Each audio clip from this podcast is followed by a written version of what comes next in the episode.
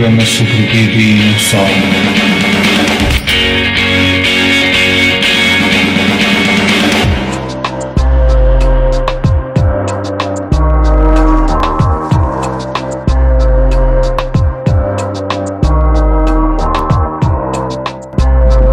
Muito bem, iniciamos mais um episódio do nosso podcast. Desta vez o nosso convidado é o João Pinheiro.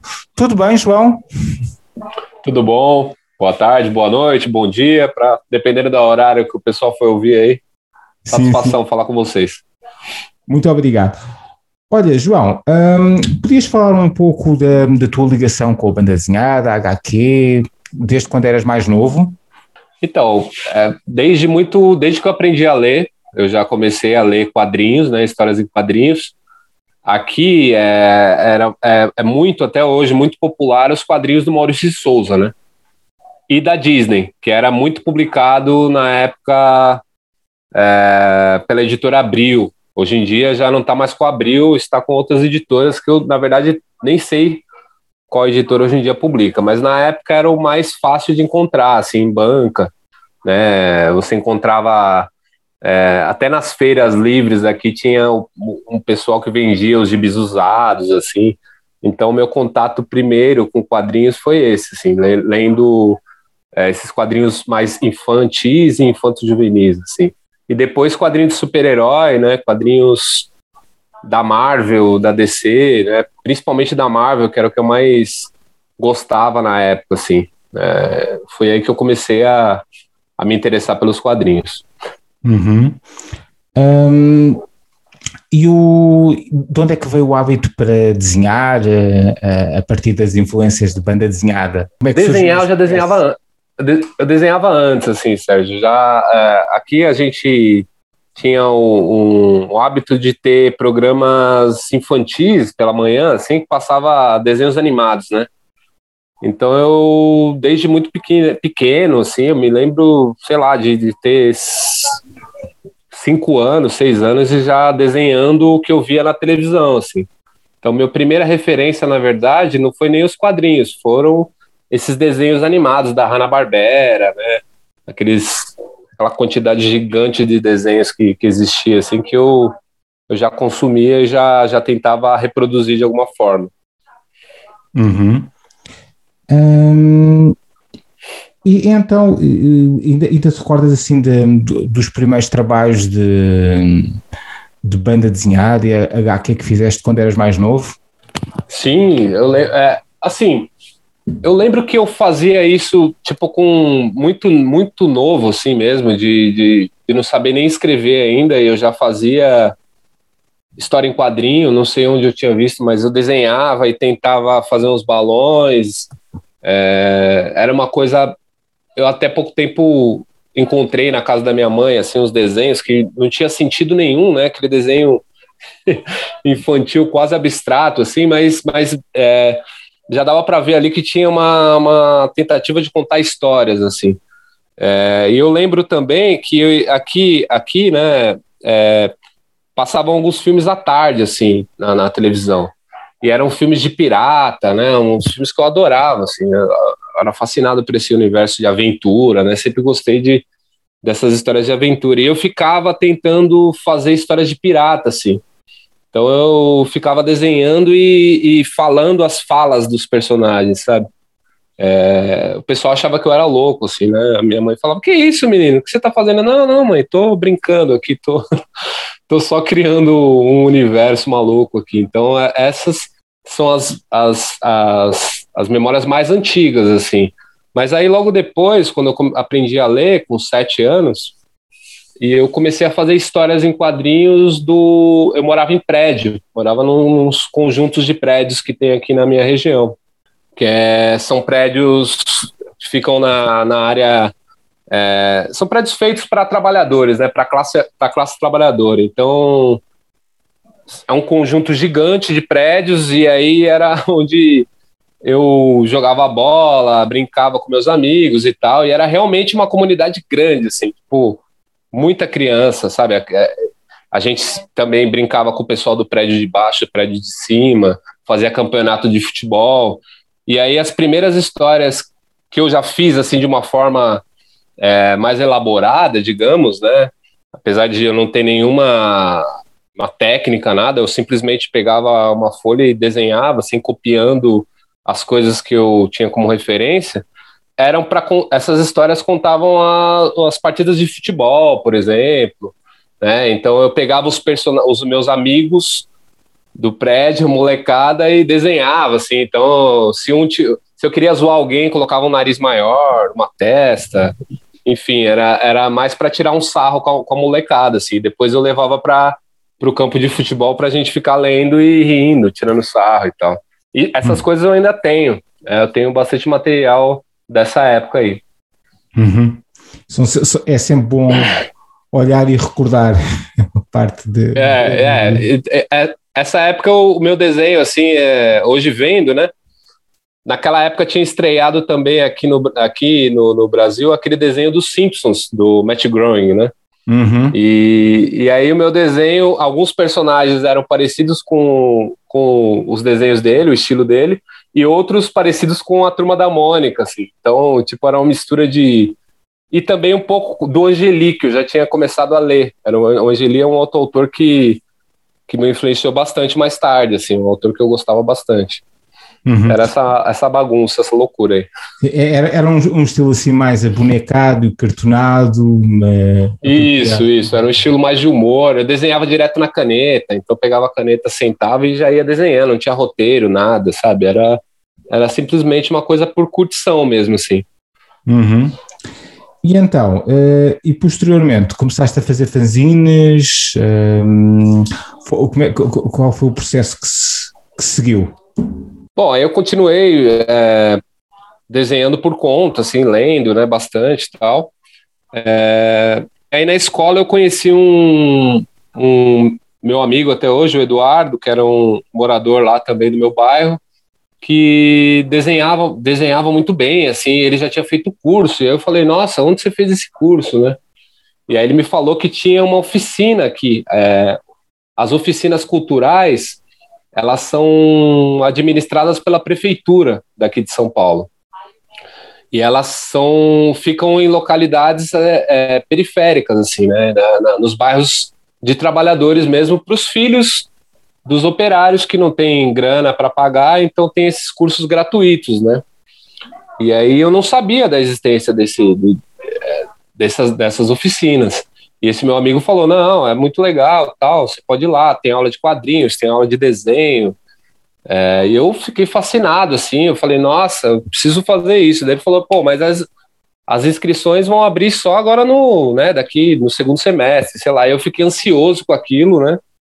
Fiquei, nossa, não vi a hora de, de, de... e com medo também, porque é, me disseram que, que eles tinham um teste, assim, para para você entrar lá, né? E eu fiquei, nossa, mas eu não sei nada de desenho, né? Tudo que eu faço é copiando ou aqueles, aquelas coisas bem cartunescas, é, toscas, assim. Mas na verdade não era nada disso, né? Tinha um, uma espécie de entrevista com o professor, assim, que ele, ele via, né? Qual era o interesse, ele dava uma olhada no material e tal. E aí eu entrei na sua oficina quando eu tinha uns 13 anos. E ali eu aprendi tudo, assim. Foi minha escola. Eu aprendi a. Eu fiz aula de desenho. Então, o meu professor, o Joanes, ele era professor na Pan-Americana de Artes também. Ele era um. que é uma escola. É, não sei se você conhece, mas ela, ela era grande aqui na América Latina. Assim, ela tinha. Uhum. Ela ainda, ainda existe, na verdade, mas ela, ela. Na época, então, por exemplo, o Breccia deu aula na Pan-Americana, sabe? Na Argentina e também veio para o Brasil para dar aula. Então, esses artistas gráficos brasileiros assim e, e, e da América Latina é, davam aula nessa escola. Era uma, uma escola conceituada, né? Uma, e esse professor era muito bom, assim. Ele dominava anatomia, perspectiva. Era impressionante, assim. A gente você ter uma ideia, a gente brigava com no final da aula para quem ia ficar com os desenhos que ele fazia, os papel pardo, assim, a gente ficava fascinado. Então, esse professor deu aula de. Eu tive aula de anatomia, de perspectiva, de roteiro, é, de assim, de quadrinhos como um todo, né, de arte final, tudo, tudo que, que eu que eu fui aplicar depois, bem mais tarde, né, na, na, na área, assim, eu aprendi nessa época aí. Aprendi quando, hum. quando eu tinha 13, 14 anos, assim. Então, hum, essa experiência no ateliê durou mais ou menos dois anos, não foi? Foi dos 13 aos 14? É... Não, durou até mais. É, porque depois, no, aos 15, eu comecei a trabalhar, assim. Então, eu acabei ficando um pouco ainda nos finais de semana, mas aí fazendo outros cursos, né? Tipo pintura, é, tinha outras coisas lá também. Lá tinha de tudo, tinha teatro, hip hop, é, violão, sabe, música. É, uhum. É, é, um, é, realmente uma, uma mini academia, assim, né? É, aqueles moldes de academia, sabe, que tinha.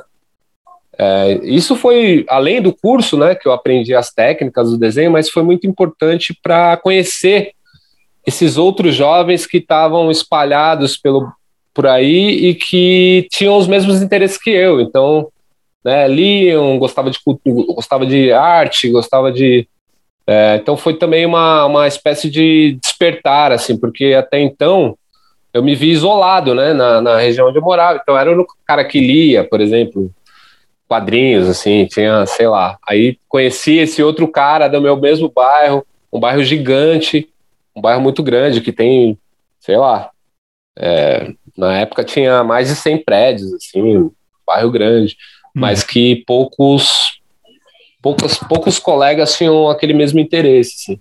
Então, na oficina foi importante para abrir a cabeça, sabe? Além da, de aprender as técnicas. Exatamente, abrir novos horizontes. E, e assim, técnicas novas que aprendeste? Trabalhaste com pincel, com. Uh, primeiro fazer um desenho preparatório, depois tentar fazer mais arte final. Uh, podes falar um pouco mais de, de, de, dessas técnicas que aprendeste?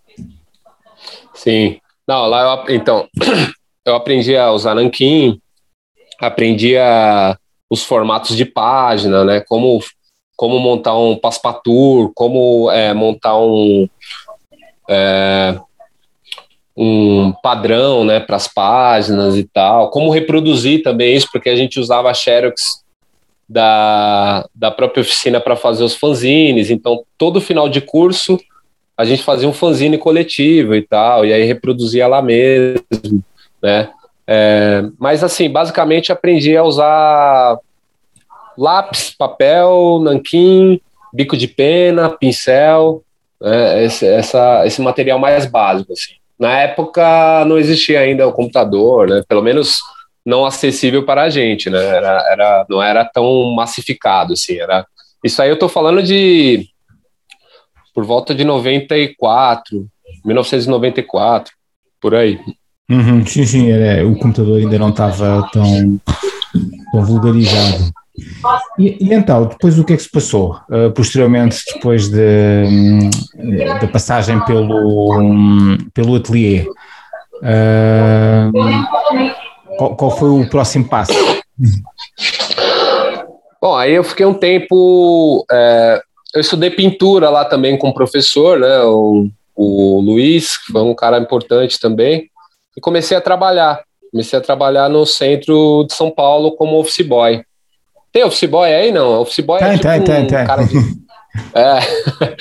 Lógico, é, né? Em, Portugal eu, eu, não sabia se era esse nome, né? Porque não, a gente é Portugal, muito dado a estrangeirismo. É, em Portugal chama-se estafeta. Ah, tá. Então, eu fui ser estafeta. E, e aí foi, foi também muito importante, porque lá eu tive. Eu continuei lendo, continuei fazendo meus quadrinhos, né? Mas é, lá no centro de São Paulo tinham os sebos, né? Que são as livrarias que vendem as revistas usadas, livros usados e tal. E aí lá eu tomei contato com os quadrinhos mais adultos, sabe? Eu tive acesso, assim, então era muito barato também. É, lá na região da Luz, na região ali no centro, tem a região da Luz, eu digo é a Estação da Luz, que é perto ali da, da República, né, da Sé, a parte central de São Paulo. Existiam depósitos gigantescos que tinham as revistas que ficaram encalhadas lá na década de 80 e 90, e elas ficavam empilhadas, assim, vários uns galpões gigantes, assim, e era coisa de, sei lá, sabe, centavos, assim, você comprava de monte. Eu comecei a comprar todos esses quadrinhos, né? Chiclete com banana, os quadrinhos nacionais que foram lançados aqui na, na década de 80, assim, tive acesso a esse material. E também um pouco de material estrangeiro, né, europeu, que, que era publicado nessas, nessas editoras. É, aí foi legal, assim. E, e aí, quando eu terminei a escola, o meu professor, um dos professores lá dessa oficina, dava aula numa faculdade, aqui, lá no centro mesmo também, perto da onde eu trabalhava. E aí ele conseguiu uma bolsa de estudos para mim lá. É, não era uma bolsa integral, mas era uma bolsa que, tipo, era metade, é, 50%. E aí eu conversei com o meu, meu patrão na época, e ele também pagou mais 50%, então eu pagava 25%, sabe, da faculdade. Aí eu comecei a fazer artes plásticas. Uhum. É, aí comecei a estudar artes plásticas lá, mas também não concluí, porque eu acabei sendo demitido depois, deu um rolo lá na, na, na coisa toda. É. E aí, e aí foi isso, assim, eu continuei trabalhando em outras coisas, continuei trabalhando como operário, assim, trabalhava, trabalhei em metalúrgica, em supermercado, em loja de livros, né, servente de pedreiro, todo tipo de atividade que não tinha nada a ver com, com desenho, assim. E aí, só mais tarde, Aí sim, eu entrei num curso, eu, eu, eu trabalhava lá na, num outro serviço de peão também, né? Era uma distribuidora de peça. E aí um amigo me chamou para fazer uma para ir com ele, na verdade. Ele falou: "Vai, eu vou tem uma escola técnica aí que eu quero fazer um curso lá de eletrônica, não lembro bem o que era". Eu falei: "Vamos lá, tal". Aí eu fui com ele, aí chegou lá tinha um curso de designer, designer gráfico. Uhum. E aí Aí ele falou, pô, você não quer se inscrever aí? Eu pago para você a inscrição aí e tal. Falei, ah, sei lá, né? Já tinha até meio que não deixado de lado, né? Eu nunca deixei de desenhar e tal, mas eu não, não tinha mais uma não tinha não sabia ainda como trabalhar na área, né? Não tinha nenhum contato, enfim. E aí eu acabei fazendo esse, a, a, a prova, né? Esse vestibulinho. Eu passei e ele não passou. e aí eu comecei eu comecei a fazer design gráfico. E aí lá nessa, nesse curso, era um curso técnico. A minha, na minha ideia era, era mais assim para trabalhar com, sei lá, fazendo cartão de visita, fazendo banner, sabe? Fachada uhum. de loja, né? É uma coisa bem prática, assim, porque eu queria sair daquela, daquele trabalho de operário mais, né? De carregar peso e tal, usar uniforme. E, mas aí lá eu, eu aprendi assim o que era o, o, o designer, né, o que era o trabalho da ilustração.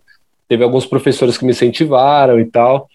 E aí de lá eu saí dessa empresa que eu trabalhava e fui trabalhar numa estamparia, numa uhum. loja que fazia estampas de camiseta. Eu fazia as ilustrações. Então meu primeiro trabalho com desenho de fato foi trabalhando numa estamparia, assim fazendo estampas de camisa e tal. Muito engraçado. Foi quando começou. É, que muita, muitas experiências diferentes. Um, Sim, que... isso aí já, eu já tinha, assim, foi, foram mais de 10 anos depois daquela experiência da oficina. Eu já tinha 25 anos já, sabe? Uhum. É, foi bem depois. E então, e, e quando é que surgiu o primeiro livro de, de, de HQ ou, ou de banda desenhada? Aí foi. Desculpa. É... Bom, aí eu comecei a trabalhar com desenho, com ilustração, né? E eu tive oportun... algumas oportunidades de trabalhar com ilustração, assim, que, que me, me, me deram uma, uma visão mais do que era o mercado e também fui me profissionalizando, assim, então comprei um computador, né, comecei a mexer com, com o digital também, aprender a editar e tudo, e comecei a dar aula de desenho numa escola. E aí, nessa época, eu, a minha vida estava um pouco mais tranquila, digamos, porque eu dava aula de quarta e sábado, se eu não me engano. Era o dia todo, assim, mas era só de quarta e sábado. E aí nos outros dias eu trabalhava com ilustração, né? Quando tinha, mas era freelancer. E comecei a fazer uma história em quadrinho, que era essa do Kerouac. inicialmente eu pensei em fazer várias histórias curtas, é, de, de, porque eu sempre gostei de ler muito, né? Desde, desde moleque lá eu lia quadrinhos, mas depois comecei a ler muito literatura. E, e aí eu pensei em fazer trechos de obras que eu curtia, assim, tipo, faria um trecho do On the Road, um trecho do Machado de Assis, outro do Lima Barreto, é, Jack London, sabe? Eu pensei em pegar ó, é, essas obras e fazer um livro que fosse uma série de adaptações curtas, assim. Aí eu come... Só que aí eu comecei pelo Kerouac, que era o autor que eu mais, mais tinha lido, assim, na minha vida, né? É o cara que eu já tinha lido tudo, praticamente. Era... Comecei a ler lá com os 15 anos, então era muito fã da geração beat e conhecia, tinha um, um, um conhecimento mais amplo. E aí, quando eu fiz os primeiros desenhos da história dele, eu pensei, pô, por que, que eu não faço logo uma história sobre o Jack Kerouac, sabe? Uhum. Calhou também, calhou também que nessa época eu li uma. Caiu na minha mão, né? Eu, eu fui numa Bienal aqui de São Paulo e comprei uma, um livro que é aquela biografia da Billie Holiday, do, feita pelo Munhoz e o Sampaio, sabe? Não sei se já, uhum. ah, provavelmente já foi publicado aí. É um quadrinho incrível, assim. Sim, sim, e... nossa, aquilo explodiu a minha cabeça, assim, eu nunca tinha visto algo do tipo, assim, porque o Sampaio, ele tem uma linguagem, né, ele, ele, ele é meio aquela linhagem do Osterheld também, né, da, dos, dos, roteiristas argentinos que tem uma seriedade, assim, uma profundidade na, no texto também, né, não só na, na coisa de contar a história no quadrinho, mas o próprio texto dele é bem elaborado e bem sintético, assim, uma coisa fina, né? Eu acho puro jazz, assim, aquela coisa do, do Sampaio, assim, e combinam muito bem com o Munhoz, né? Que os desenhos também são espetaculares, assim. E aquilo me, me, me deixou muito fascinado, assim, na época. Eu falei, nossa, isso aqui é muito bom, né? Essa coisa de, de ter essa preocupação é, do, com o texto, da mesma forma que tem a preocupação com o desenho, com a narrativa, né? E, e aí eu é, comecei a fazer essa história do Kerouac aí. Mas assim, eu não tinha nenhuma experiência de fazer histórias grandes, né? Na época eu só tinha feito histórias curtas. Então era, eram histórias de 5, 10 páginas no máximo, assim. Uhum. Né, nos fanzines, na, na, algumas revistas coletâneas que eu cheguei a publicar aqui. Então foi um negócio meio, meio insano, porque é, eu, te, eu, eu, como eu não sabia como elaborar um roteiro, como fazer uma história em quadrinho, eu pensei o seguinte: eu vou usar o mesmo método do Kerouac. É, o Kerouac ele, ele tinha um método de escrita espontânea, né, que ele chamava. Uhum. E também uma, uma escrita meio bebop, que é a escrita do improviso, né, aquela coisa do jazz e tal. E eu comecei a fazer da mesma forma que ele, assim, escrever é, meio que automático, escrever em diversos papéis, aquela coisa meio caótica, assim, é, meio sem muita ordem, escrever sequências e desenhar da mesma forma também. Comecei a desenhar, olhava, um, assistia um filme para ter uma referência e desenhava em papéis esparsos e tal. E a minha ideia era juntar tudo aquilo, né? Aquele caos depois ia de alguma forma se tornar uma coisa ordenada. Uhum. Claro que eu sofri bastante, né? Porque não é bem assim, não é tão simples. no meio do caminho eu descobri que, que era complicado você fazer dessa forma, né? Você não tem um, uma coisa que amarre uma coisa na outra, assim. Mas foi feito dessa forma, assim. Então, no próprio livro tem tem desenhos que estão mais acabados, mais detalhados, e outros nem tanto. E até teve pessoas que falaram disso na época, né? E elas têm razão. Mas era uma coisa proposital minha, porque na verdade. Proposital assim, no sentido, na verdade eu não sabia o que eu estava fazendo, mas eu usava os esboços mesmo para colocar nas páginas. Porque a ideia era buscar, tentar buscar aquela expressão espontânea do Kerouac, né? Pelo menos era assim que eu imaginava. Não eu sei se o resultado o resultado conseguiu captar esse espírito, né? Mas um, foi assim. O livro tinha mais ou menos quantas páginas e presumo que, que era preto e branco, não era? Assim com. Sim. Ele um, tinha um 112 um páginas. Realista, um estudo em realista, inspirado no, nos autores argentinos. Sim, um outro autor que eu não comentei, mas que também eu sempre gostei muito é o Bernet. Né? O Bernet é um. O Bernet é italiano, se não me engano. Agora eu não, não, tô, não tô lembrado ao certo. Mas ele também publicou bastante coisa na, na Argentina e tal. É aquele que desenhava o torpedo, sabe? Ele é espanhol, agora eu não lembro, agora eu não me recordo. Mas é um autor fantástico também. Ok, então, e posteriormente, um, houve, houve, uh, qual foi o próximo livro que seguiu? Então, aí eu publiquei esse livro. É, como eu disse, eu não sabia muito bem o que eu estava fazendo, então por isso que eu fiz. Né? Isso é legal falar para quem tem algum receio aí de. de... Faça, meu, porque é, se eu tivesse todos os pudores que eu tenho hoje, talvez eu não teria feito, porque ia falar, ah, meu desenho não está tão bom, eu não sei o quê, não sei escrever tão bem. Mas é, tem que começar de algum jeito, né? De, alguma, de algum lugar, assim. E, e aí foi, foi legal ter publicado isso aí. Aí, por conta desse livro, uma editora me convidou para fazer a adaptação de um conto do Machado, que é o Espelho, o Espelho de Machado de Assis, em quadrinhos, né? E aí eu topei, assim, foi uma. Foi o primeiro trabalho contratado para fazer quadrinhos mesmo. Uhum. Né? Eu fiz esse quadrinho, mas foi muito rápido. Foi muito rápido, assim. Era coisa de, sei lá, em dois meses eu fiz todo o quadrinho.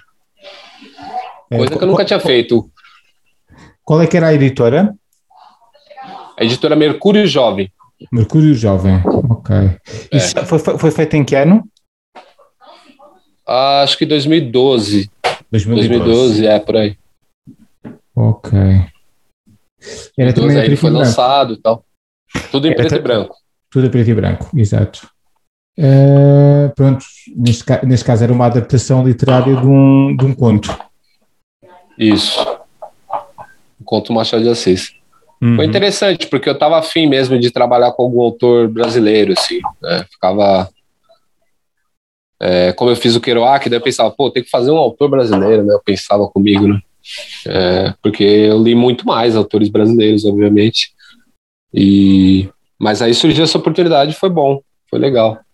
É, logo em seguida, essa mesma editora me contratou para fazer um outro um outro quadrinho, que é esse da Bela Pecopan e do Belo Baldur, que é um, uma adaptação do Vitor Hugo, uma carta do Vitor Hugo tal. Mas esse livro acabou não sendo publicado, assim. Ele, ele, ele foi mais feito para era para ser lançado na época, é, para tentar participar de alguns editais que tinha estava rolando aqui no Brasil, mas a editora era muito pequena e acabou não tendo grana para publicar, porque era um quadrinho colorido e tal. Então foi um quadrinho que está feito, mas ainda não, não veio à luz, digamos à luz. Um, foi, foi, certamente um desafio estes, estes dois, dois, trabalhos de adaptação de obras literárias, até em termos de planificação de, do argumento, do guião, uh, exigiu certamente muito mais esforço do que, do que o primeiro trabalho de, uhum. do, do Kerouac, que, que, era mais baseado na questão do improviso, de, de sequências de, de, algumas frases do, dos livros que ele tinha escrito. Um, podes falar um pouco das dificuldades que sentiste uh, ao fazer esse tipo de trabalhos, até porque em alguns até certamente havia necessidade depois para tentar recriar os cenários, pesquisar por imagens de fotografias uh, e outros ambientes, uhum. e até em termos de, de exigência de desenho, uh, certamente mais trabalhoso. Sim, não, com certeza. É, bom, o primeiro desafio era assim, é um texto do Machado de Assis, né? Machado de Assis é é o maior escritor brasileiro de todos, todos os tempos, aí, um dos maiores da língua portuguesa, então é uma, é uma responsabilidade, assim. E, mas eu estava trabalhando com um amigo intelectual, professor aqui da USP, que, na verdade, não, ele, ele fez doutorado na USP, mas ele não é professor lá. Mas ele, na época, estava fazendo alguma atividade lá, não me recordo qual, que é o Josafá, Josafá Fernandes. E aí ele me, me ajudou, assim, é, me aprofundar no texto, né? Porque o Machado ele tem muitas camadas, ele tem é, muito profundo e tal. E eu não, não sou um, não era um leitor na época eu tinha lido mais os clássicos dele, né? Os livros mais famosos, assim, até por conta da, da escola e tudo. Mas esse conto específico eu não conhecia. É um conto que tem várias, várias é, referências de. É, é, tive um suporte aí para me, me apoiar. E aí, assim, a partir disso eu fiz o, um, um roteiro, é um roteiro de imagens, né, que eu chamava, assim, que é, era mais para... A ideia era que o texto tinha que ser integral. Então, é, tinha que ser o máximo, o máximo possível manter o texto integral, né, não uma coisa ou outra, né, até que que fosse redundante, eu poderia retirar, até pela imagem e tal, mas que ele fosse o mais integral possível. É, e aí o desafio foi, foi conseguir referências de época, porque a história se passa no século XIX, então cenário, é, a, a, roupa, a roupa dos personagens, né? Até o modo de atmosfera, assim, da, do local, né? Nunca tinha feito nada, nada do tipo, assim. É, o desafio foi mais esse, assim, de, de buscar as referências e de congregar essas coisas numa história que tinha, tinha, um, tinha que manter aquela o texto integral, né, o máximo possível, e ao mesmo tempo transformar numa história em quadrinho que fosse interessante para leitores não não iniciados em Machado, né? caso. Então, é, já o segundo trabalho, que foi o do Pecopan, ele foi mais difícil ainda para mim, porque aí o roteiro não era meu, né? O roteiro era desse meu amigo Josafá, professor. E pô, a dificuldade porque eu tinha, nunca tinha trabalhado com cores, né? Eu já trabalhei, trabalho com cores e ilustrações, assim, mas numa história em quadrinho Nunca tinha trabalhado. E era e se passava numa época medieval, né? Então, aquela coisa dos castelos, cavalo, é, todo esse, esse universo que não, não faz parte da, digamos, da minha, da minha vida, assim, né? Bom, cavalo não faz parte, tudo bem, mas a época medieval aí já é outra época, não faz parte mesmo. Claro, claro. E e aí foi, foi complicado, demorou um pouco esse trabalho aí, demorou quase um ano para fazer, entre idas e vindas, mas nós conseguimos terminar. Espero que um dia seja lançado aí, porque. É, mas eu aprendi muito, sim. Então aprendi o que eu não sabia no Kerouac, eu aprendi com esses dois trabalhos, que era como fazer um roteiro, né? Porque aí eu já tinha os textos como base, né? Independente do, do Machado eu pegar o, o, próprio conto, mas o conto tem ali a estrutura dele. É, eu consegui entender como, como contar uma história, né? É, como, enfim, estruturar uma história desde o do texto antes de começar a desenhar. Assim. Uhum. Foi, foi legal. Esse, esses dois livros foram extremamente importantes para o, para o teu crescimento enquanto autor de, de, Sem de dúvida. HQ, banda desenhada, porque pronto, conseguiste uhum. fazer um trabalho mais profissional. Exato. Então, e quais foram os, os próximos projetos a seguir? Aí depois eu aprendi um pouco mais ainda com um roteirista amigo meu, é, argentino, o Damian Conelli. Ele é de Rosário, Argentina, e eles, eles, eles tinham uma editora independente lá, uma editora que publicava fanzines, né? Mas com um trabalho mais elaborado, assim, uma, umas edições mais caprichadas e tal, apesar de ser independente tudo. E aí eu comecei a trabalhar no roteiro dele, que era uma história de um boxeador que faz uma espécie de pacto com, com o demônio e tal. Era uma, uma história que a gente bolou assim junto, mas ele escreveu o roteiro, ele escreveu o roteiro e eu desenhava. E essa história saía nessas, nessas revistas que eles publicavam lá, que eram revistas de gênero, assim. Então, a ideia era trazer essa coisa do quadrinho de gênero, né? Quadrinho de terror, quadrinho de aventura, ficção e tal. E aí a gente fez, é, acho que quatro partes, quatro capítulos dessa história. Depois a revista acabou não vingando, não deu muito certo e ficou pelo caminho, assim. Mas aí esse, esse foi uma, uma lição muito boa, porque aí o, o Damian é, já me mandou os roteiros como a gente faz roteiro em quadrinho mesmo, sabe? tipo, com aquela estrutura, eu pude aprender ali como estruturar um roteiro de uma forma mais acabada, assim. Foi legal. Uhum. Foi uma, uma, uma boa ajuda. Então, e posteriormente? Depois eu fiz o Burgs, que é um quadrinho, é, mas ele começou na internet, né? Porque o Burgs faria 100 anos, seria 100 anos do nascimento dele em 2014. Então, em 2013, eu tive a ideia de fazer um site para comemorar essa, essa data e publicar coisas baseadas na obra dele. Assim, a ideia era que fosse quadrinhos, ilustração, música, é, artes visuais geral, assim, textos. E aí o nome do projeto era o Projeto Bill. Uhum. Projeto Bill tal. Eu convidei vários amigos, abri na internet uma, uma convocação assim para para fazer para ter os trabalhos publicados lá e tudo. Uma, uma loucura que eu inventei, porque deu um trabalhão danado manter aquele site organizado e tudo. E, e aí eu comecei a publicar uma história que chamava Interzone Game, uhum. que era a ideia de um, um videogame, é, só que com o William Burgess como personagem.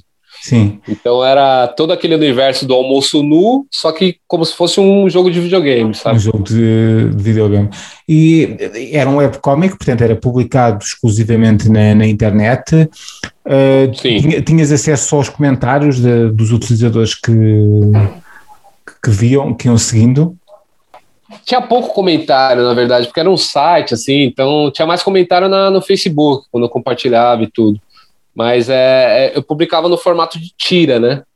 Então era, era bem caótico assim também, porque eu também utilizei o método do Burgs para fazer esse trabalho. Então, muita colagem de, textos dele, de outros autores, né? Os próprios desenhos também eram feitos de uma forma é, não tradicional, digamos, não era aquela coisa de pegar o lápis, fazer o esboço, fazer arte final. Eu muitas vezes utilizava colagem ou é, manchas, sabe? Acidentes no papel, depois colava, juntava, escaneava e, e desenhava por cima, né? Juntava tentando transformar aquilo numa, numa história em quadrinho, assim, que fosse mais ou menos verossímil ali para. Mas é, é, é, essa história eu pensei muito como um experimento mesmo, né? E ela foi crescendo. Daí do site eu enviei para o meu editor da Veneta, né? Na época eu lancei o quadrinho em 2014 e publicava semanalmente, assim. E aí eu mostrei para esse editor, enfim, deixei lá, fui publicando e tal. Depois de um tempo, o site foi perdendo um pouco da visualização. Ele teve um. O objetivo dele foi cumprido, digamos, né? Porque Inclusive, a gente fez exposições, fez uma exposição num teatro que tem aqui numa região boêmia é, de São Paulo, que é na Augusta.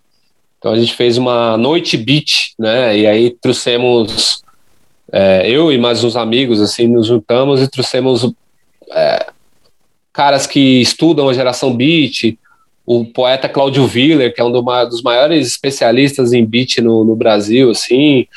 É, fizemos no teatro do Mário Bortolotto, que é um cara que já fez uma peça sobre o Kerouac, né, juntamos uma galera assim de ilustradores, de escritores e tal, e fizemos essa noite aí em 2014, foi bem legal.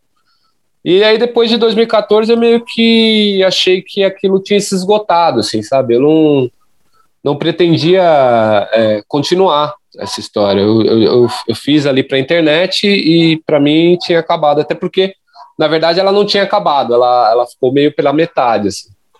Mas aí, um belo dia, o meu editor, o Rogério, me escreveu no Facebook, me falando assim, e, e essa história, quando você vai terminar?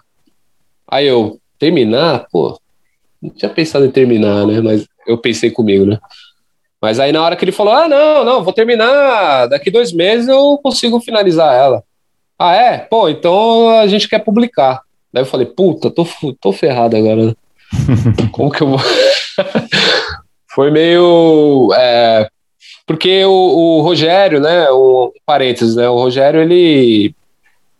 Na minha opinião, ele é o maior, o maior é, editor de quadrinhos do Brasil, assim, né? E tem vários outros muito bons também, mas o Rogério, ele, ele é um cara que tem uma história interessante, porque ele, ele foi um. Ele publicou uma revista aqui que fez muito sucesso nos anos. no final dos anos 80 e começo dos 90, que fez a cabeça da, da minha geração, né? E pegou a geração anterior também, que é a revista Animal. A revista Animal, ela publicava autores nacionais e publicava o que tinha de vanguarda da Europa, assim. Então ela publicou muita coisa da Elvíbora, né, da de algumas revistas da Espanha também e tal, que eram que eram que era coisa de vanguarda na época que não tinha aparecido no Brasil ainda, né?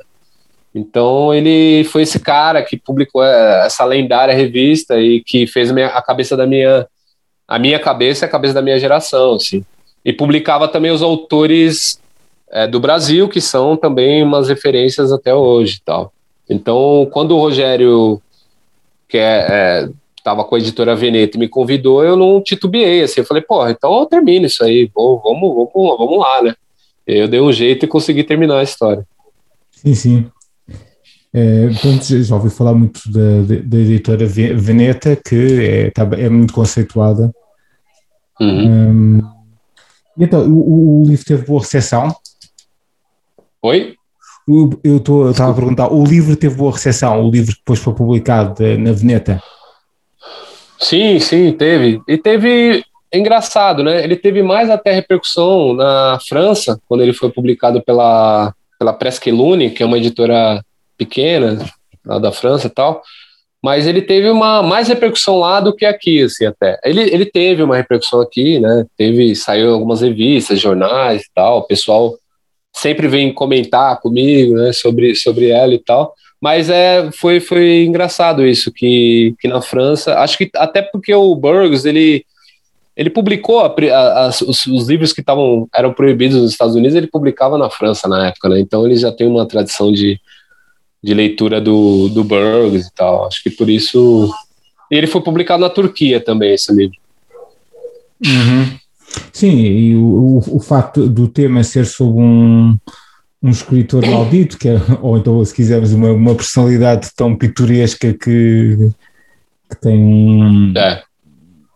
vários seguidores que apreciam bastante o trabalho dele, também, também acabou por ser um, um apelativo.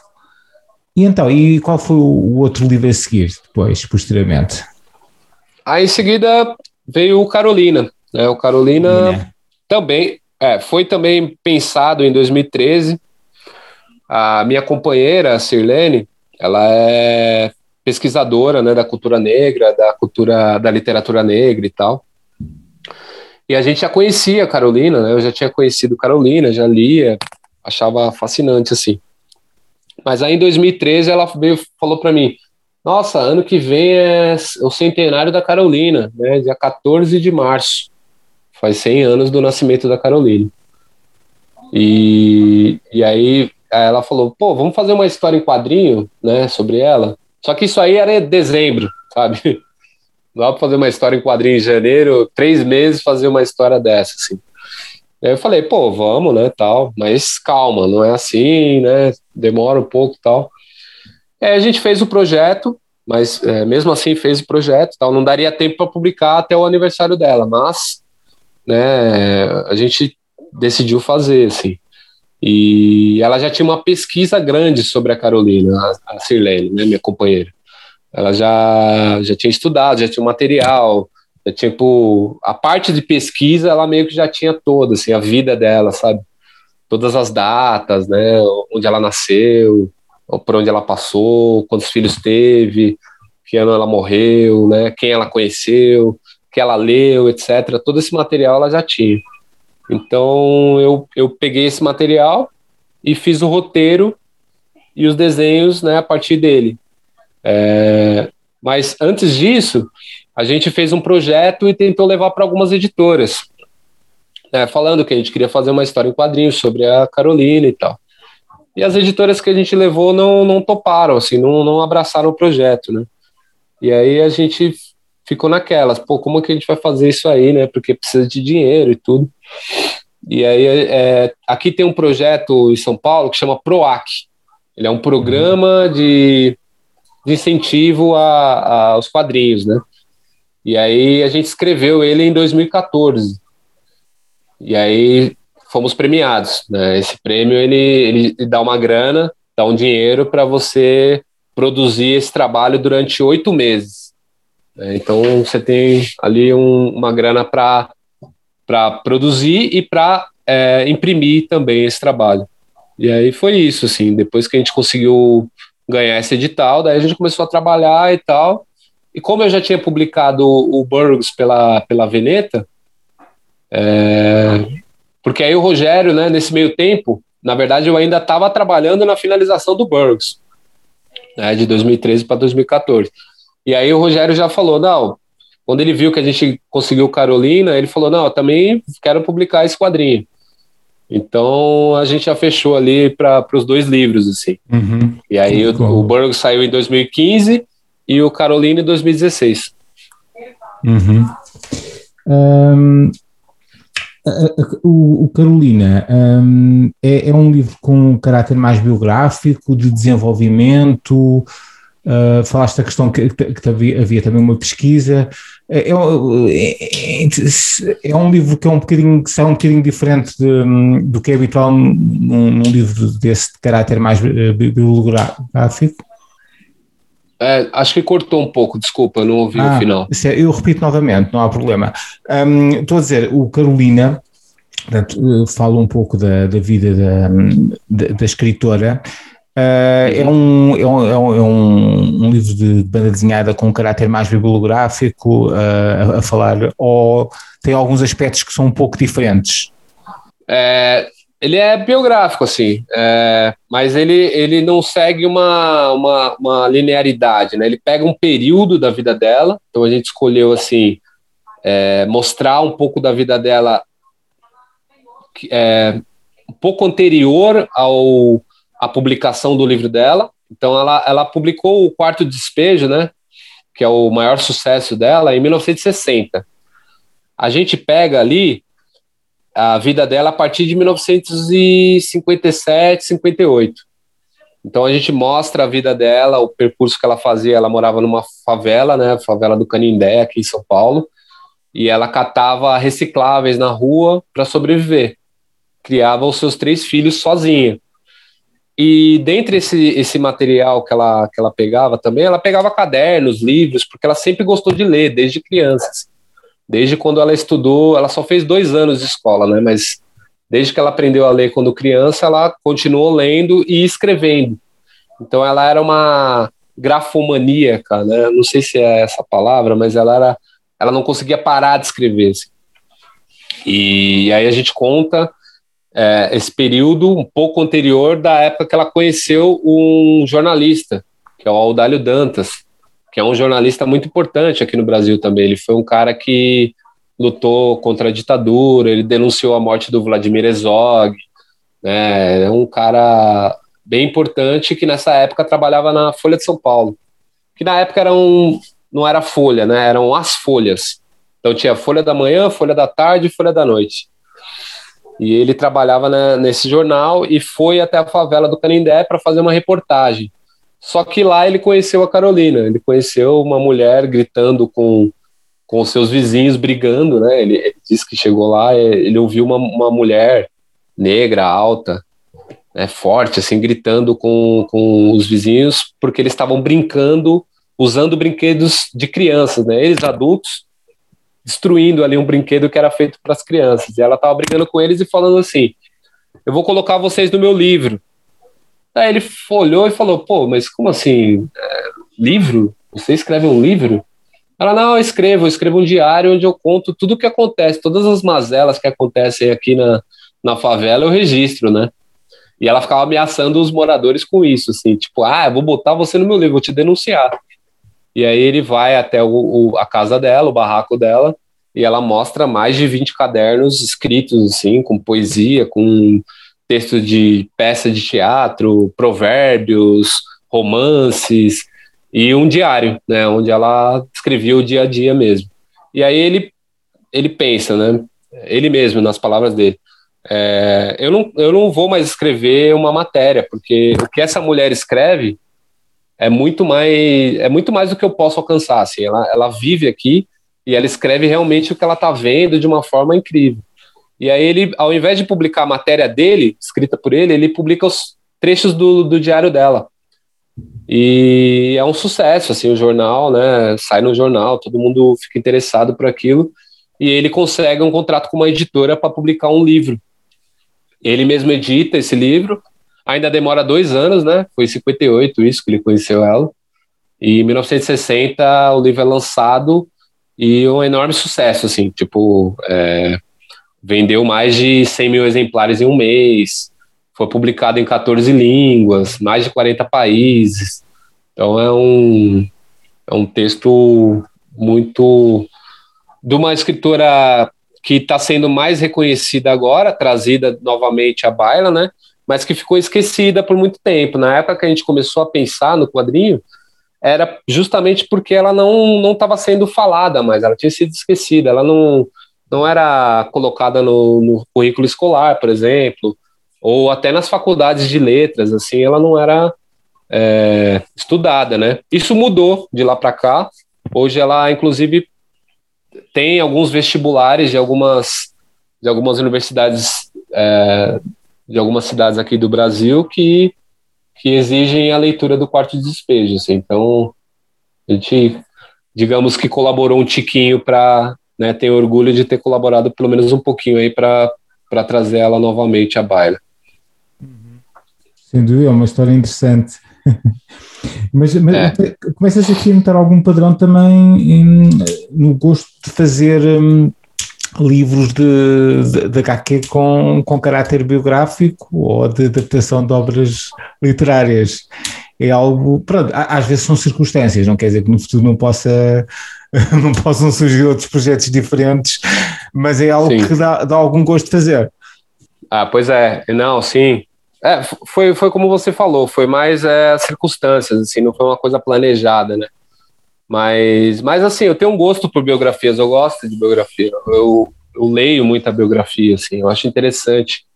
Eu acho que é um gênero. É, é que as pessoas, assim, o, o público mais, digamos, que não conhece, assim, muita biografia, é, dá a impressão que a biografia é simplesmente um o cara pega a vida do escritor lá, pega a vida de alguém e transforma aquilo num relato, conta, coloca as coisas mais ou menos em ordem, assim e tal, e, e, e tudo bem, né? Mas, é, na verdade, assim, a gente tem grandes escritores biógrafos que, que fazem quase uma, uma é quase uma, uma, um livro de ficção, assim, de literatura, né, de criação, ele cria o jeito de, de, de, de contar a história, tudo isso faz a biografia ser ou não boa, né? Pode ser que seja só uma coleção de, de fatos é, intercalados e tal, e isso não é, não é não seria interessante, mas, mas os bons biógrafos conseguem dar um, um peso interessante, assim, uma tornar aquela aquela aquela vida, né, interessante para outras pessoas lerem, assim. Uhum dar, dar outro peso e, e destacar. Uhum. De, depois do Carolinas, tens mais algum livro? Não, é, na verdade eu estou trabalhando em um agora. Já, na verdade, desde que eu terminei o Carolina, eu, eu comecei a trabalhar nele. Mas aí é uma história ficcional dessa vez, não é uma história hum, baseada então é sair da zona de conforto e, e agora avançar para um novo projeto. Sim, é uma história que eu sempre quis contar, que é uma. É, é uma história assim, eu sou da, da zona leste de São Paulo, né, que é uma periferia, assim, um bairro operário. E a gente fala muito, é, tem muito pouca ficção falando da minha geração, é, que é ali a geração que nasceu nos anos 80 ou final dos anos 70 e que viveu os anos 90, né, os anos 80 e 90, sabe, que foram foi uma época é, de uma retomada democrática no Brasil, uma época de muita dificuldade para o povo, porque vinha de crises, etc. Não sei, né? O Brasil parece que sempre tem essas crises cíclicas, assim. Então a gente está meio que voltando a uma coisa muito parecida com, a, com o que a minha a, a geração que era jovem na minha época passou. Agora essa, essa nova geração jovem está tá realmente, infelizmente, voltando um pouco àquela situação, sabe? Uhum. Mas é, não, tem, não tem muitos filmes ou literatura ou quadrinhos. Quadrinhos, então, não lembro de nenhum assim é, substantivo que, que tenha realmente alguma reflexão sobre aquele período, sabe? Sobre, a, sobre essa geração, na verdade. Né? Até tem quadrinhos que falam sobre, sobre a época tal, mas é, não dessa perspectiva de, de, de, um cara da periferia e tal, que também é uma época que nasceu muito a cultura urbana, né? O, o, a música urbana, sabe? Teve um boom, assim, de, de que é uma contradição, né? Apesar de, de ter uma, uma, uma, época muito pesada, assim, economicamente de dificuldade, mas foi uma época rica para música música negra, por exemplo, né? O hip hop, o, o, samba, né? As músicas produzidas pelo, pelo povo, assim, tiveram um crescimento muito grande nessa época e também o nascimento de uma de novos gêneros, assim, né? Por exemplo, a literatura periférica, sabe? O Ferrez, por exemplo, é um cara que publica ali no, no comecinho dos anos 2000, né, que é um cara da minha geração também. Então, e hoje tem os saraus, né, os saraus da periferia, que tem onde você declama poesia, declama um, um rap, tem os slams, né, que é uma, uma cultura também muito forte aqui agora, na juventude periférica, assim.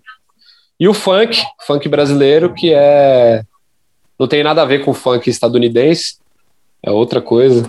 Né? Começa no Rio de Janeiro, mas agora tem em São Paulo também. Então é toda uma cultura que meio que nasceu nessa, nessa região, sabe?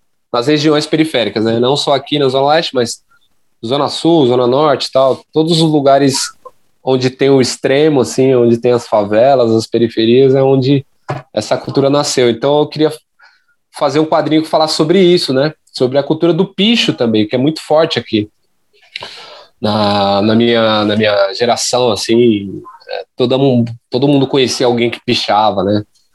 Uhum. Fazia. Uh, o picho, o picho é chamado de picho aí também, né? É, é, mais grafite, é, grafitagem, um, e, e, e, depois também há outra questão que é o, a, a criação dos tags, que é aquelas assinaturas. Uh, ah, tá. Então, isso aí aqui é, é chamado de picho, mas é o picho com X. Porque uhum. tem o picho com CH. Mas a própria, o próprio movimento, o próprio pessoal que, que faz isso, que faz o picho, eles falam do picho com X. Então o picho com X é específico.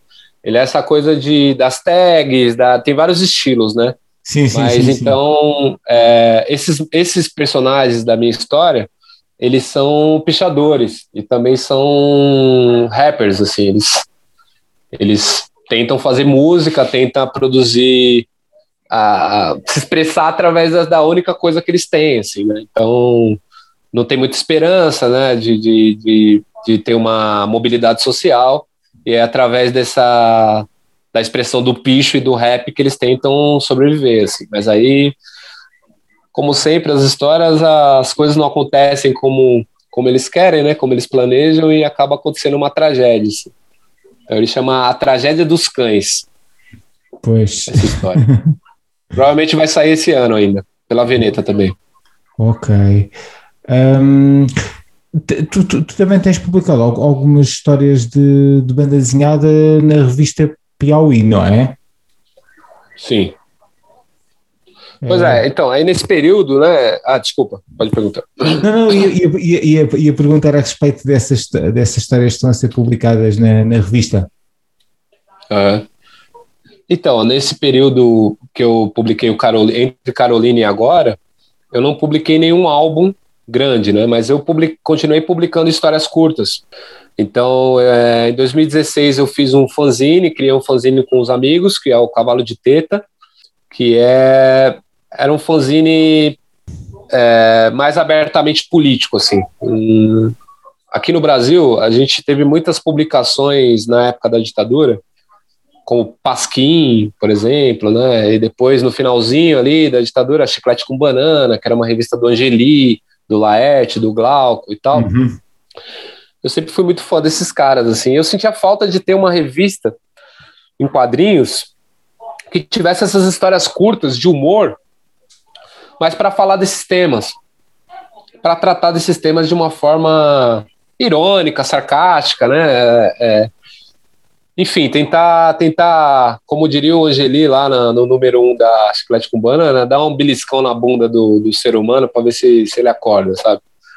Era uma. Assim, e aqui também estava rolando muitas feiras legais de quadrinhos independentes, assim, antes da pandemia, né? Claro. Infelizmente a pandemia acabou com isso. Mas assim, tinha, sei lá, pelo menos aqui em São Paulo tinha, fora em Minas também, em outros estados, mas tinha três, quatro feiras grandes, assim, sabe, que dava para você vender seus fanzines. Então foi, foi nessa onda também, assim, muita publicação independente, muita gente publicando coisas legais, e aí eu quis participar disso, né, e convidei esses meus amigos e a gente fez três números da, da Cavalo de Teta, todo ano tinha um, e a gente vendia nas feiras, mas aí como as feiras acabaram por conta da pandemia, por enquanto, né, a gente deu uma parada, assim, mas aí nessas, nessas revistas eu fiz algumas histórias curtas, né, e aí também fui o editor e tal. É, aí por conta dessa, dessas histórias curtas também, é, eu fui convidado para outras revistas, né, e entre elas a Piauí, que aí me convidou para fazer uma história inédita, que podia ser qualquer tema, né? eu, eles, eles, geralmente a Piauí ela dedica cinco páginas para a história em quadrinho, né? No máximo, assim, cinco páginas e tal. E aí eles me convidaram, foi, foi bem legal, assim, porque aí eu pude contar essa história que é a Mil Grau, né? Que é uma história também de periferia, que tem a ver com o tema que eu estou trabalhando agora, na real, e que traz bastante uma já estava afim de trabalhar há muito tempo que é meio que essa a prosódia, né, o jeito de falar da, das periferias paulistas, sabe? Então tem muita gíria, tem alguma, alguns termos ali que, que de repente nem todo mundo. Eu não forcei muito a barra, não coloquei coisas muito muito muito loucas assim. Então acho que dá para entender a história se você ler e tal, mas mas tem algum jeito de falar, sabe? Tentar captar um pouco do, desse jeito paulistano periférico de falar. E foi legal por isso. Tem uma, uma forma muito personalizada, exato. Olha, penso Isso. que seria interessante para, o, para os nossos ouvintes falares um bocadinho do teu método trabalho, explicares como é, que, como é que ele tem evoluído ao longo do tempo, como é que tu tentas eh, estruturar as páginas das tuas histórias em termos de layout, um, quais são os seus planos que gostas mais de trabalhar. E claro, eh, o, é. o, método com desenho, depois como é que é feita a arte final. Uhum. É, tem uma coisa que eu, eu pratico uh, desde quando eu comecei a, a, desenhar lá atrás, como eu contei para vocês no início, lá na, na oficina cultural, que é, é ter diários, diários gráficos. Inclusive, aprendi esse termo com um lisboeta, amigo meu, que infelizmente faleceu esse ano, que é o Eduardo Salavise. Ele foi professor da Escola de Belas Artes de Lisboa. Sim, sim. É, eu estive aí em Lisboa em 2010, participei do simpósio do Urban Sketcher e tal. E então eu sempre tive esses cadernos assim, continuo tendo, é, continuo praticando, né? Que é uma o meu é o meu laboratório, né? O laboratório de todo desenhista que, que usa esse tipo de coisa, assim. Então é onde eu experimento as coisas, testo material, é... enfim, vou descobrindo coisas novas. Nos últimos tempos, é... eu sempre usei, né? Antes, só para falar um pouco da, do, do, eu sempre foi o método mais tradicional mesmo, né? De, de pensar no, no na, na sequ... nas, nas cenas, e aí fazer um RAF, né, um esboço geral das cenas e tal, depois buscar referências. Então, por exemplo, no Kerouac, eu fazia um RAF lá que eu tinha que desenhar um carro Hudson 1950. E aí depois eu tinha que buscar essa referência de como que era o carro tal, para pôr na cena. E aí o método é esse, é né, lápis e depois arte final. Com o tempo, eu é, comecei a agregar outras coisas na, no processo, não tanto na, na arte final em si, do, no, no, no trabalho final, mas no processo de criação, assim. Então, eu fiz um curso de colagem ali pelos anos, sei lá, uns 10 anos atrás, é, que foi muito interessante, assim, para mim, né, de, de, porque a gente, no curso, pegava imagens prontas de revistas, de livros e tal, recortava e a partir das, da, por exemplo, eu tinha uma revista, o professor me dava uma revista para eu poder fazer uma colagem. Então eu tinha aquele material ali para poder construir uma imagem. Eu não sabia o que eu ia fazer, entendeu? Então, é, esse tipo de método que fazia com que surgissem acidentes e imagens que eu não, não conseguia elaborar racionalmente, né? Elas surgiam quase do, do, subconsciente, assim, e com aquele material que eu tinha ali. Eu ia tentando fazer combinações com a colagem, e aí surgia uma imagem, e a partir daquilo eu criava. Esse tipo de raciocínio começou a me, me, me abrir para outras coisas, porque é, o método da, da criação mais tradicional, que é essa coisa de você imaginar, fazer um esboço, né, a lápis e tal, é, e, depois finalizar, ele, ele acabou ficando meio, meio limitado para o que eu queria desenvolver, sabe? Ele ficava muito controlado, eu ficava... É, eu queria voltar aquele caos do Kerouac, talvez, precisava de alguma coisa mas assim, então no Burgs, no trabalho do Burgs, eu usei muito isso, assim, de colagem, de, de acidentes, e até usar alguns programas de computador que causam imagens esquisitas, sabe? É, tipo, tem um nome da, de um tipo de arte digital, é arte do erro. Agora eu vou esquecer o, o nome, é, o nome específico, mas é, é você pegar uma imagem digital e você mexer, por exemplo, no código dela. Você entra no código da imagem, faz algumas alterações e aí aquilo. Quando você não está vendo a imagem, você está mexendo no código. Quando você abrir a imagem, ela vai estar tá totalmente distorcida, ou muitas vezes você vai destruir a imagem e não vai ter mais nada. Mas é, tinha alguns. É glitch art que chama. Glitch art, ok. Eu, é, eu comecei a usar esse tipo de coisa no Burgs, assim, não para para propriamente fazer é, é, as páginas finais, mas para criar essas texturas, essas imagens deformadas, para criar em cima depois. É, algo então, que faz completamente sentido no trabalho, uh, sendo um livro que era sobre ele, um autor que tinha tantas sequências sim. psicadélicas e, e momentos surreais, uh, faz todo o sentido. Exatamente. Exatamente, é. Tinha, tinha, tinha a ver né, com, com o dele, só que é, é, usando uns métodos que na época dele não tinha, assim, porque o, o Burgos ele tinha alguns métodos que eram preconizaram muita coisa que a, a, internet faria depois, né? Mas que ele já tinha imaginado, assim, ele já faz, tentava fazer aquilo com colagem, com papel e tal, mas é, que ele não conseguia desenvolver tanto porque não tinha ainda tecnologia como hoje a gente tem.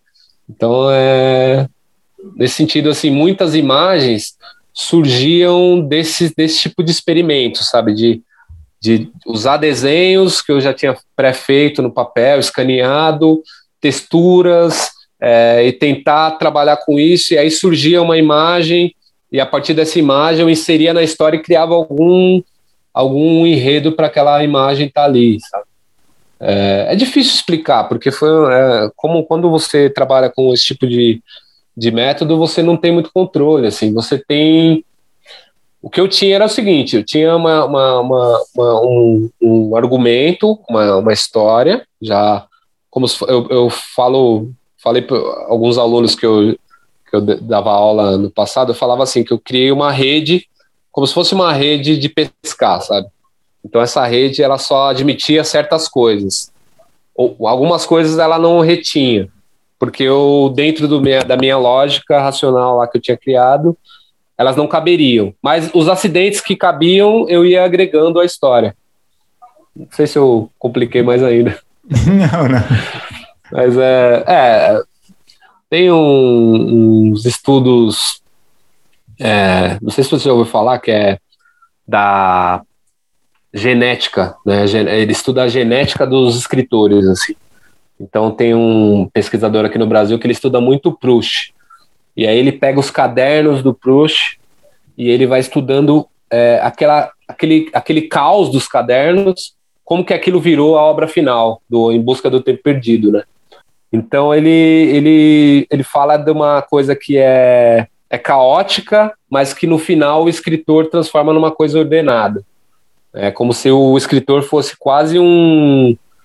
Ele é um rasurador, ele é um cara que ele edita, mas na hora, no ato da criação, o autor ele não tem muito controle daquilo, porque ele está lidando com a linguagem, né? E a linguagem ela tem as suas regras, tem as suas fórmulas próprias. Então você você tem uma ideia, mas a sua ideia está sempre, sempre é, dentro daquele, da, daquilo que já existe na língua, né? Como a língua portuguesa, por exemplo. Tipo, tem as nossas regras, a gente tem a gramática, tem todo um, um jeito de contar a história, da gente falar. Então, acaba que esse caos ele sempre se organiza né? na hora que você vai criar uma obra. No final das contas, você consegue editar aquilo e tornar aquilo um livro, assim. Mas o processo foi totalmente caótico do Burgos. Uhum. E... Em, em relação ao, ao, tipo de. Portanto, trabalhas quase, quase os teus trabalhos, um, dás muita importância à questão da arte final, depois tra trabalhas com as manchas uh, negro, um, o desenho tem sempre um toque mais, mais realista na maneira como é feito, pormenores. Um, tem, tem, em relação ao, aos vários projetos que tens feito ao longo do tempo, uh, quais são assim as mudanças que tu tens sentido que, tem, que, tem, que aconteceram mais vezes? Mudança no desenho, você diz? Ou na, na técnica? Na, na, na finalização, na finalização, sobretudo. Então, na finalização eu tenho feito uma coisa assim. O, o Carolina, por exemplo, é, ele, ele foi feito todo no lápis. Ele não tem arte uhum. final. Ele, eu fiz tudo a lápis e escureci no Photoshop.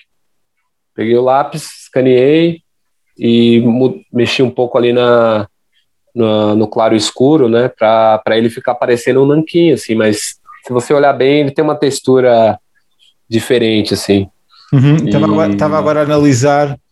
Uh, olhando assim de início, parece que foi trabalho feito tarde final, mas depois começa-se aqui a notar que é um, é um desenho mais irregular, não é? É, então, é, esse, esse trabalho eu decidi fazer a lápis porque é, a Carolina ela escrevia muitas vezes a lápis porque ela não tinha dinheiro, né, para comprar nem tem papel e nem tinta. Então, ela na época ela pegava tocos de lápis na rua e escrevia assim. E aí eu achei que seria interessante é, trazer um pouco dessa rust, essa coisa de fazer um quadrinho que fosse com com um material mais básico, né? Só papel e lápis, né? Régua e tal. E, e, até pensei, cogitei em fazer as letras à mão também, mas, mas eu ainda não tenho essa habilidade, preciso, preciso desenvolvê-la né, porque eu sempre usei essas letras automáticas. Agora eu consegui que um amigo fizesse uma fonte é, digital, mas a partir da minha letra. Então, é, a, meu próximo quadrinho vai ter uma coisa mais orgânica, eu acho, que é juntar o meu desenho com a minha, minha própria letra, sabe? Acho uhum. que vai, porque é uma, é uma coisa que criticavam, assim, no meu trabalho. Tipo, ah, eu não gosto que você use essas fontes automáticas e tal. E eu falei, pô, né, tem uma diferença mesmo se você olhar assim para os caras que trabalham é, todo, né, toda a página com o desenho dele, a própria letra, realmente fica uma unidade mais, mais bacana, assim. Então, vamos ver o próximo. Ah, ah, ah, essa história em quadrinhos do que saiu na Piauí, Mil Grau, ela já está com essa fonte.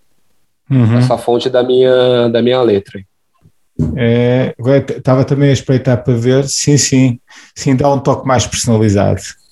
É, tem... fica mais orgânico, assim, mas combina tem, mais. Tem, né? é, é, então, é, itálica, não é? é tem assim, uma, é meio inclinada, sim. Uma coisa que eu tenho feito é, é trabalhado com umas técnicas que o Breccia utilizava. É, que é assim, eu uso bico de, eu sempre usei bico de pena. Mas agora eu tenho usado sabe lâmina de barbear, aquela lâmina uhum. filete? Sim, sim, sim. É, o Brett eu utilizava muito, assim, que é uma coisa muito interessante. Ele, ele, ele dá uma dinâmica maior, sabe? Dá um, um, Depois que você vai pegando mais as manhas, você consegue criar umas texturas interessantes, assim, com esse tipo de material. E também outras coisas, assim, tipo é, espeto de churrasco, sabe? De madeira. Eu tenho tentado construir minhas próprias ferramentas, assim, usando estopa, né?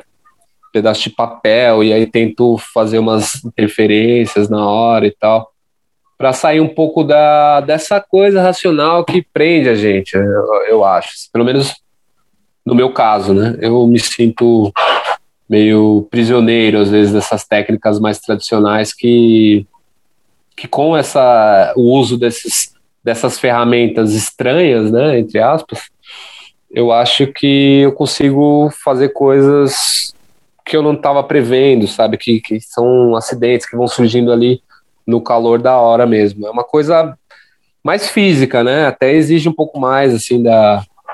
Como eu já tô com 40 anos, então tenho procurado fazer exercícios para conseguir manter esse tipo de trabalho que, que exige um pouco mais, assim, né?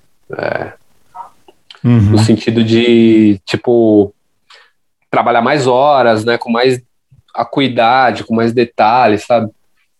É, mas, mas, mas os resultados têm me, me agradado. Então eu tenho, tenho gostado de, de fazer isso.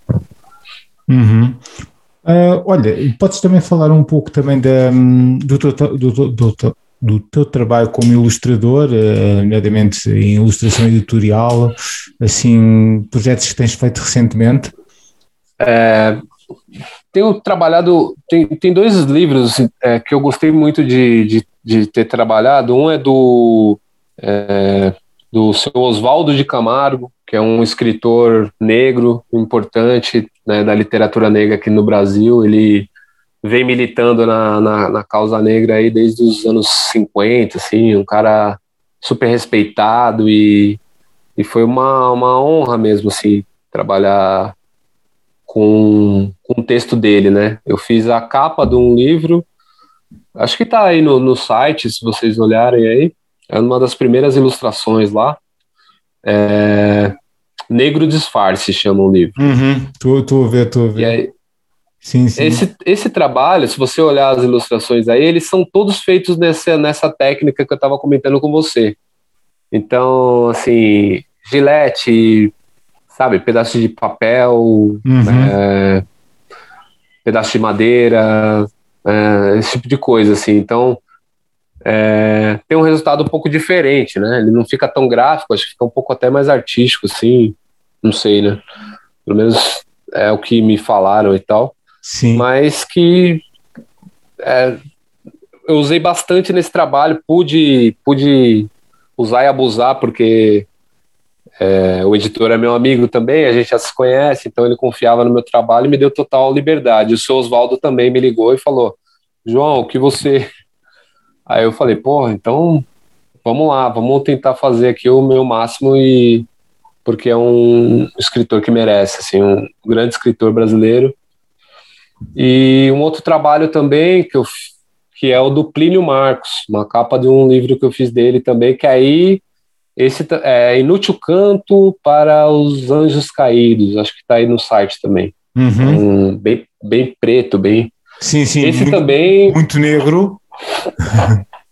Isso, isso tem muita mancha, assim, de, é, de mesmo pegar uma pasta de escova de dente, por exemplo, e, e jogar, sabe, a tinta, é, tentar ver o que, a, o que acontece ali nesses acidentes, umas texturas né? E, e todo feito no papel, no nanquim mesmo, tal.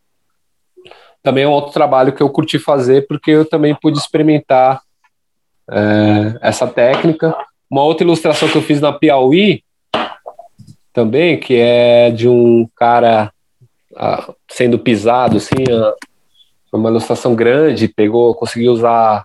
A, a Piauí é aquela, aquele formato magazine, sabe? É aquele uhum. formato grandão. Então eu usei as duas páginas, as duas duplas, assim, e também nessa mesma técnica aí, com esse material mais agressivo, assim, que dá um. Sim, a imagem fica mancha vermelha, forte, né? é, a gente está de olho em vocês e depois. Eh, Exatamente. Essas três ilustrações aí que eu citei são feitas nessa técnica que eu comentei que eu tenho tentado explorar, que é, é sair um, perder um pouco o controle, assim. Então, é, já, já desenhar direto na tinta, por exemplo. Sim, sabe? sim. E isto é, quase parece aquarela. Uh, é, é, parece é aquarela. Uhum. É uma aguada de aquarela aí. Uhum. Uma, uma coisa que eu quero começar a utilizar um pouco de cor, assim, colocar uma cor ali, outra ali. Vamos ver o que vai, vai surgir disso aí. Sim. Assim, os editores vão me dando oportunidade, eu faço, é porque muitas vezes o editor já vem com uma coisa meio pronta, assim, tipo, ah, eu quero esse estilo aqui que você fez aqui, isso e tal, né, uma coisa mais descritiva, né, aquela coisa mais tradicional e tal, então eu não tenho muita oportunidade de criar, assim, mas quando, quando me dão um, um pouco de espaço, eu, eu acho legal fazer isso, assim, de tentar até para ver como fica impresso, né? Porque uma coisa é você fazer as experiências em casa e outra coisa é você ver impresso na revista, assim, porque aí você vê, pô, isso aqui funcionou, isso aqui já não funcionou tanto, sabe? Dá, dá para ter essa noção, assim. Uhum. Dá logo, dá logo para perceber e ver como é que ficou o efeito, sem dúvida. Uhum. Um, então, e, e, projetos futuros, para além de, de, de, do livro que está em produção? Tem uma coisa que eu quero fazer muito, que é uma outra coisa que eu ainda não, não fiz, assim, nunca mostrei e tal, mas é eu tenho uns personagens mais cartunescos, assim, tipo uns jacarezinhos, umas coisas. É, e no momento a gente eu tenho um projeto de, de animação para esses personagens, né, que são mais cartoons, assim. Ainda não posso falar muito porque ele está ainda no processo de de um edital aí que a gente está participando, mas que por enquanto está tá tendo uma boa aceitação, digamos, do, pelo projeto assim e tal. Que são desenhos que eu sempre fiz, mas ficava sempre ficou na gaveta assim, né? Como a gente falou lá no início, tipo, quando eu comecei a fazer quadrinhos era uma coisa de humor, assim, né? Hum, sim, sim, estávamos já a recordar de, de, dessas primeiras experiências. é, e eu nunca parei de fazer essas coisas, mas por, por força das circunstâncias, né, eu acabei é, me obrigando até a aprender um pouco da, de anatomia, de, né, porque era uma coisa que meus professores lá da época falavam que era muito importante, né, se eu quero trabalhar como ilustrador, se eu quero trabalhar como quadrinista, eu precisava dominar essas coisas e tal. E eu fiz, e, e acho que consegui é, aprender o básico, pelo menos. Mas mas, assim, na, nas horas de diversão, de, de, eu sempre continuei fazendo esses personagenzinhos, assim. Então, depois desse projeto é, A Tragédia dos Cães, que eu quero publicar ainda esse ano, é, aí eu pretendo fazer uma... começar a fazer uma, uma série de histórias mais, mais de humor, assim, mais cartunescas, digamos. Ah, também tem um outro. Eu também estou fazendo adaptação de uma peça do Plínio Marcos que é o Barrela. O Plínio Marcos, não sei se vocês conhecem. Eu, eu, pelo menos não, não conheço. Tá, é, ele é um dramaturgo muito muito importante, assim, depois do, do Nelson Rodrigues, sabe? Sim, sim, ele Nelson Rodrigues é, um dos... é mais conhecido, sim, sem dúvida. É, então, ele, ele é um cara assim que surgiu, Nelson, Nelson tava vivo ainda, o Nelson ficava meio que falando, ah, você quer tomar meu lugar e tal, com aquela voz dele, né? Ele, mas o Plínio ele, ele, ele publicou, ele quer dizer, ele começou a trabalhar com teatro ali nos anos na época da ditadura, né? Então as peças dele ficaram proibidas por mais de 20 anos. Ele é um cara assim genial, né? escreveu diversas diversas peças, a, a, as obras completas dele, para você ter uma ideia, só das peças tem cinco volumes, foram lançadas no, no ano passado. Então ele é um cara que ficou muito tempo é, sem, sem poder trabalhar, e aí ele fazia os seus livros, publicava por conta própria e vendia na porta do teatro. Assim. Ele é um cara que ele foi sobrevivendo dessa forma, já que as peças dele estavam proibidas pela ditadura. Então ele, ele também é um cara que você vê que eu tenho esse gosto por, por, pelos escritores que falam dos marginais, né? Uhum. Então ele nos, nos, nos, nos, textos dele ele sempre fala da, da camada mais é, mais pobre, até abaixo da classe trabalhadora, né? Ele fala das prostitutas, dos, dos criminosos, né? Do enfim, da, da, da, do pessoal mais marginalizado mesmo, assim. É um escritor fundamental, ele é muito bom, um grande escritor assim. E aí por conta do Carolina, né, por ter publicado o Carolina, o filho dele, que cuida do, do espólio dele, cuida da obra dele, entrou em contato comigo, é, perguntando se eu não teria interesse de fazer uma, uma adaptação de algum texto do pai dele, assim. Daí eu falei, pô, eu sou... Aí eu mostrei, né, para ele um dia, né, e a gente conversou por telefone e tal, daí eu falei, peraí, eu vou... Aí eu peguei meus, os, todos os livros que eu tenho do pai dele, a coleção completa, assim, eu tenho todas as obras, todos os livros dele, sabe? E eu tirei foto e mandei, olha aí, ó. Você vê que eu não tô mentindo como eu sou admirador do seu pai, né, e tal. E aí calhou, porque é um escritor que eu já, já gostava, é um dramaturgo, né, e escritor também, que eu já curtia e surgiu, caiu no caiu na minha mão isso aí, cara. E aí também a gente conseguiu ser premiado pelo PROAC do ano passado. Uhum. Então eu tô, tô trabalhando nessa adaptação aí que vai sair esse ano também. Então eu tô com bastante trabalho, na real. Sim, sim, sem dúvida. Muito, muitos, Mas, projetos é... por, muitos projetos por concretizar. Sim, sim. É uma honra assim, fazer um trabalho do Plínio, né? E, e esse meu trabalho primeiro aí que eu vou fazer mais ficcional. Assim. Mas você vê que eu tento fugir, mas os caras vêm para eu querer fazer adaptação de algum texto de outrem, né? E eu topo, porque são autores que eu gosto, assim. Tenho a sorte de, de ter essas oportunidades também. Sim, acaba por ser bom. Uh, olha, João, muito obrigado pela tua disponibilidade para, para este podcast. Estou certo que os ouvintes ficaram a conhecer mais o, o teu trabalho. Em todo o caso, na própria página do podcast também vão estar uh, alguns links do teu trabalho para que possam apreciar uh, as tuas belas ilustrações.